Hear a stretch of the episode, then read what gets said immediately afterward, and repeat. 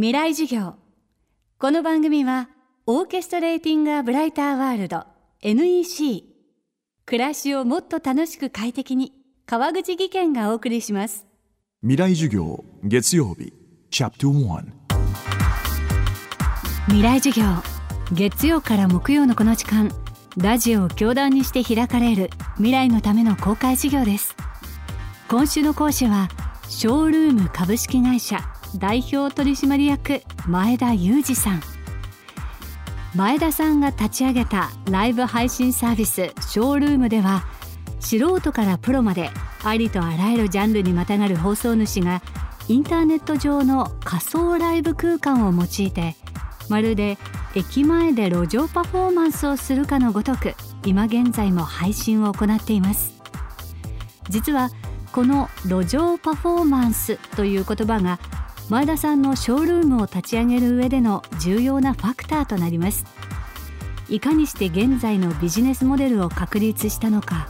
その原点は小学生時代にまで遡ります。未来授業1時間目。テーマはお金を稼ぐということ。あの自分が小2の時にお母さんがまあ亡くなって、まあ、その後あのいろいろなことがあったんですけどとにかくあの夕飯代を稼がなきゃいけないというモチベーションでいろいろなこうお金の稼ぎ方をあのトライしてみた経緯があるんですけれども一番あの自分が楽しくお金を稼げた方法が駅前で歌を歌ってギターケースの中にお金入れてもらうという方法だったというのがありますと。ですごいこうミュージシャンというか駅前で弾き語りをしている人たちには僕は大きく2種類いると思ってるんですけど一つはこう自己表現のためにあの歌ってる人つまり別に見てるか見てないか関係なくてですねそこで歌を歌っていること自体に高揚というか満足を感じている人っていうのがいるなというふうに感じてます。でもう一つは僕が完全にこの後者だったんですけれども本当に今晩の夕飯代を稼ぐためとか自分があの音楽を通じて生きていくためにここで歌っているというケースもあるかなと思ってまして僕の場合は完全にこっちでしたね。なのでなんでそこまで仮説思考を持って小学生ながらあの一個一個こう検証を重ねられていったのかとかあの物事を深く考えられたのかってよく聞かれるんですけれども、まあ、それは制約に置かれていたからというのがでかいと思ってまして制約というのはあのまあお腹が空いているという制約なんですけれども夜ご飯代を稼いでちゃんとあの自分で食べていこうっていう気持ちがすごく強かったので少しでも一人のお客さんに立ち止まってもらいたかったし立ち止まったお客さんがギターケースの中にお金を入れていくっていうことを実現したかったっていうのがあの自分のこうドライバーというかですねモチベーションになってたのかなというふうに思います。そういったモチベーションを持って始めたギターの弾き語りなんですけれども当然最初は全くうまくいかなくてですね最初の月って本当に覚えてるんですけど千円札全くあの入らなくて数百円とか10円みたいのが入って500円にも満たなかったっていうのが初月だったんですね。でそこからどんどんあの仮説検証というかどういう曲を歌えば人がより立ち止まるんだろうかと。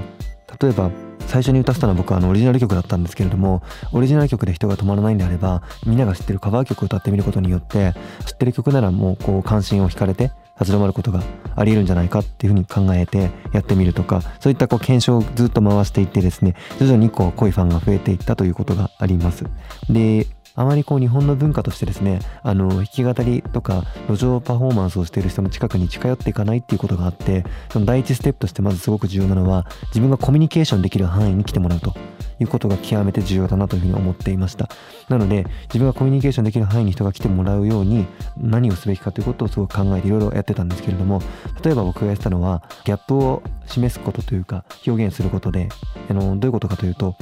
まあ、僕すごいちっちゃかったんで小学校6年生とかだったんで、まあ、見るからに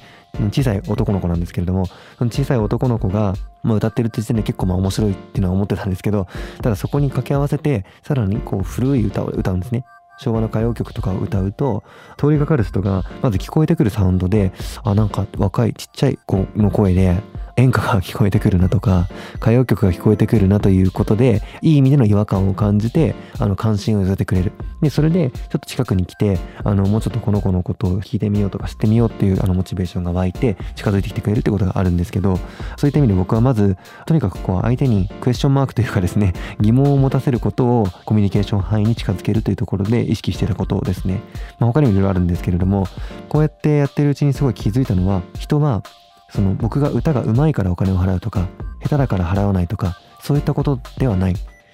あの何に対してお金を払うかというと僕があのその人のために一生懸命曲を覚えたことであったりとかあのどんな僕が思いとか人生を乗せて曲を歌ってるのかっていうその背景のストーリーに共感したりとかそういったあのものではなくて人に対して感情移入してお金を払うものなんだと。つまり人は絆にお金を払うものなんだなっていうことをその小学生の時に経験したのが今の自分のビジネスの大きな礎になってるなというふうに感じていてその絆の重要性っていうことをいろんなところで最近話すようにしています。